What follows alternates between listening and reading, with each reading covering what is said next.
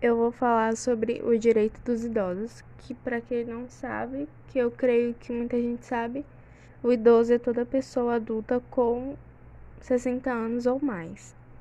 E para falar sobre esse direito dos idosos, é sempre bom saber o que é o Estatuto do Idoso, que é um estatuto no qual são estabelecidos os direitos dos idosos e são previstas punições a quem os violarem dando assim aos idosos uma maior qualidade de vida. E eu vou falar sobre algumas ações que praticam contra o idoso que são crimes. Que são fazer brincadeiras maldosas com eles, abandonar e maltratar.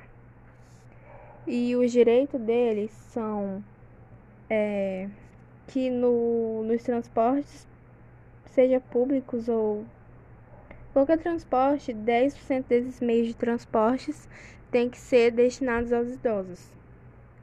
Cadeira, assento, essas coisas.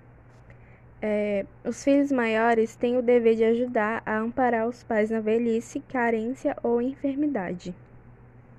O idoso tem direito de viver preferencialmente junto à família e o idoso deve ter liberdade e autonomia.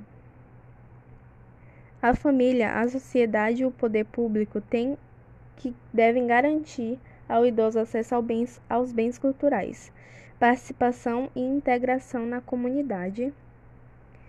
E, por fim, os, a família, a sociedade e o Estado têm o dever de amparar o idoso, garantindo-lhe ao direito da vida, ao direito à vida.